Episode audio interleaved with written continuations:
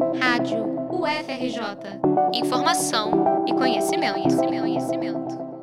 A Escola de Comunicação da UFRJ cedia, entre os dias 3 e 5 de outubro, a sétima edição do Comúsica, mais importante evento acadêmico que atravessa os estudos de comunicação, som e música. O encontro desse ano traz como eixo as multicartografias musicais das cidades invisíveis, comunicação, sonoridade e política.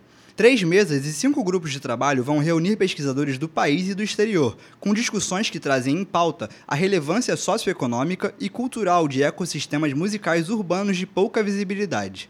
As mesas principais vão ser realizadas na Casa da Ciência e no Fórum de Ciência e Cultura.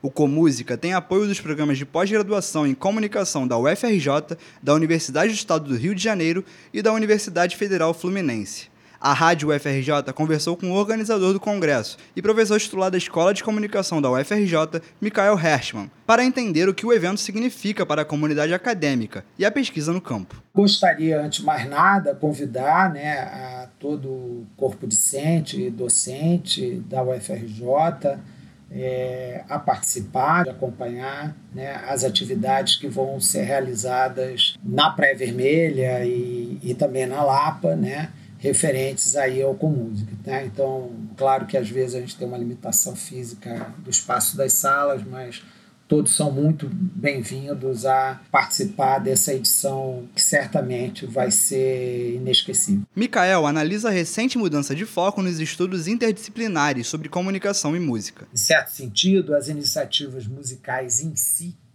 é, deixaram de ocupar uma centralidade inescapável dos estudos, quase todos eram muito centrados na música em si, né? E de alguma forma esses estudos, esses pesquisadores, né, eles têm sido convocados, gostemos ou não dessas mudanças, né, a tratar de outras questões, a refletir sobre um conjunto de temáticas que são socialmente relevantes hoje, né? Tais como gentrificação, tolerância, segurança, acessibilidade, geração de emprego e ampliação do lazer e do turismo associado à, à questão da musicalidade. Um dos destaques dessa mudança, na perspectiva do organizador, vem representado na pesquisa do canadense Will Straw, professor da McGill University.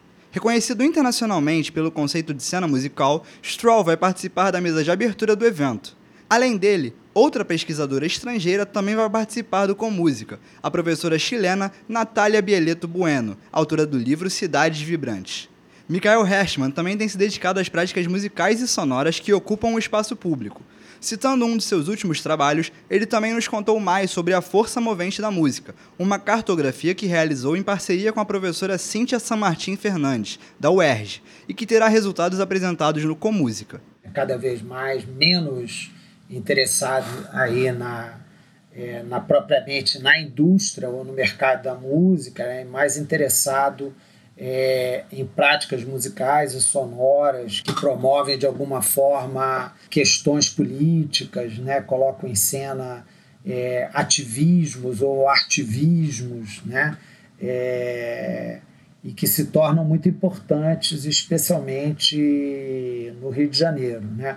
A gente, inclusive, concluiu né, uma, é, uma pesquisa que nós fizemos, né, uma grande cartografia ou uma multicartografia que nós fizemos no estado do Rio de Janeiro, envolvendo é, quatro cidades, né, no, é, no caso aí a, a cidade é, de Paraty, a cidade do Rio de Janeiro, né, a capital, a cidade de Conservatória e Rio das Ostras, né?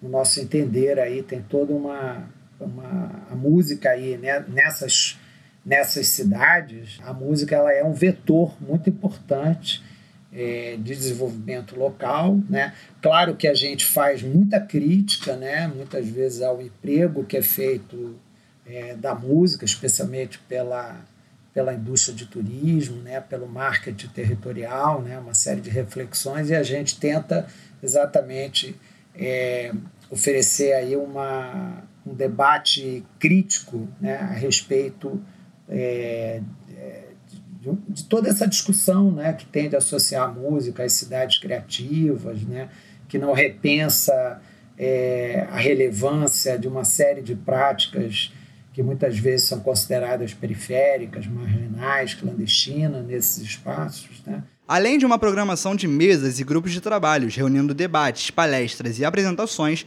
o Congresso também vai trazer uma programação musical. Na quarta-feira, haverá apresentação de uma Folia de Reis, com um grupo do Morro da Formiga no Laguinho da Escola de Comunicação.